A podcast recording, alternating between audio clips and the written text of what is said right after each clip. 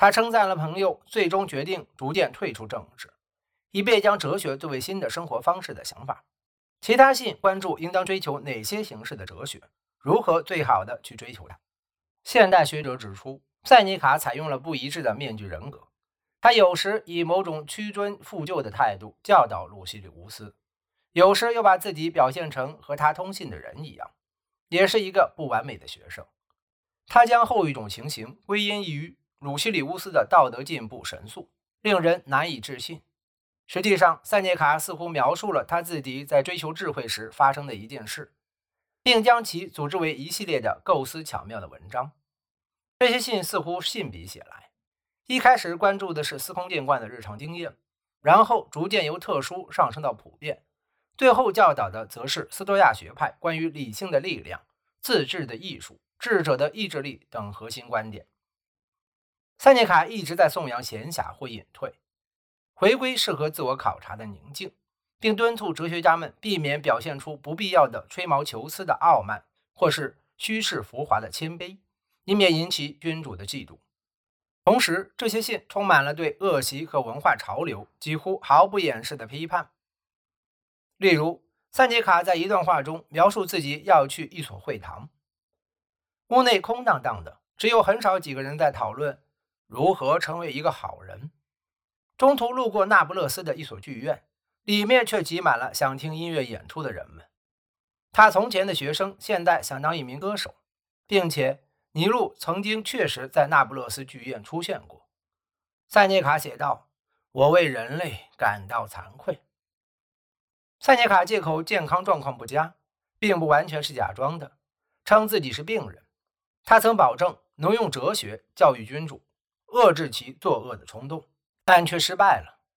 他的君主是个暴君，这个暴君是个傻瓜，他的老师也是个傻瓜。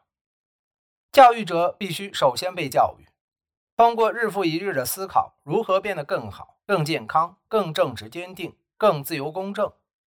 患病的灵魂能够而且必须自我疗愈。塞涅卡不顾尼禄的反对。为自己争取到自由的时间用来反省，他撰写的道德书简就是这种自我审视的结果。按照当时的习俗，塞涅卡很可能向一名秘书口授这些信，也很可能在写作过程中就至少出版了其中一部分。一位现代历史学家评价说：“最后的几年中，他是一个完全沉浸于写作的作家，一个完全沉浸于内在生活的思想家。”一个自知时日无多的尼禄的臣民，一个面临一出要求他选择某种立场的政治剧的公民。塞涅卡在这些信中一再回到一致性的主题。他在一封信中写道：“自然没有让我们与任何恶习沾边，它给我们带来的是完整与自由。但因为误解了什么是真正的好生活，塞涅卡仍在努力清除自己的坏习惯。”他本人显然无法实现自由的意图，他既不自由也不完整。塞涅卡还不能实现统一性，因此想要理解自己的诸多缺点究竟意味着什么。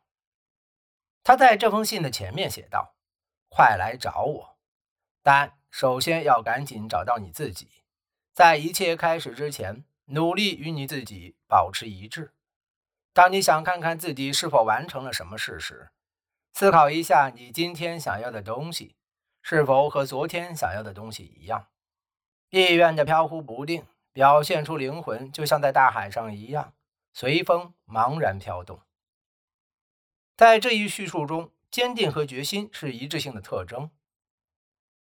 善完全取决于培养一种坚定不移的意志，使之能够一以贯之地在实践中发挥效用。塞涅卡在这封信后面写道。让这成为我的核心思想，心里想什么，嘴上就说什么；嘴上说什么，心里就想什么，达到言行一致。塞涅卡本人每天的自我审视表明，这一点说来容易，做来难。我要不断的观察自己，这是最有意义的习惯，并每天反省。感谢您的收听，欢迎您订阅、点赞、评论。和分享。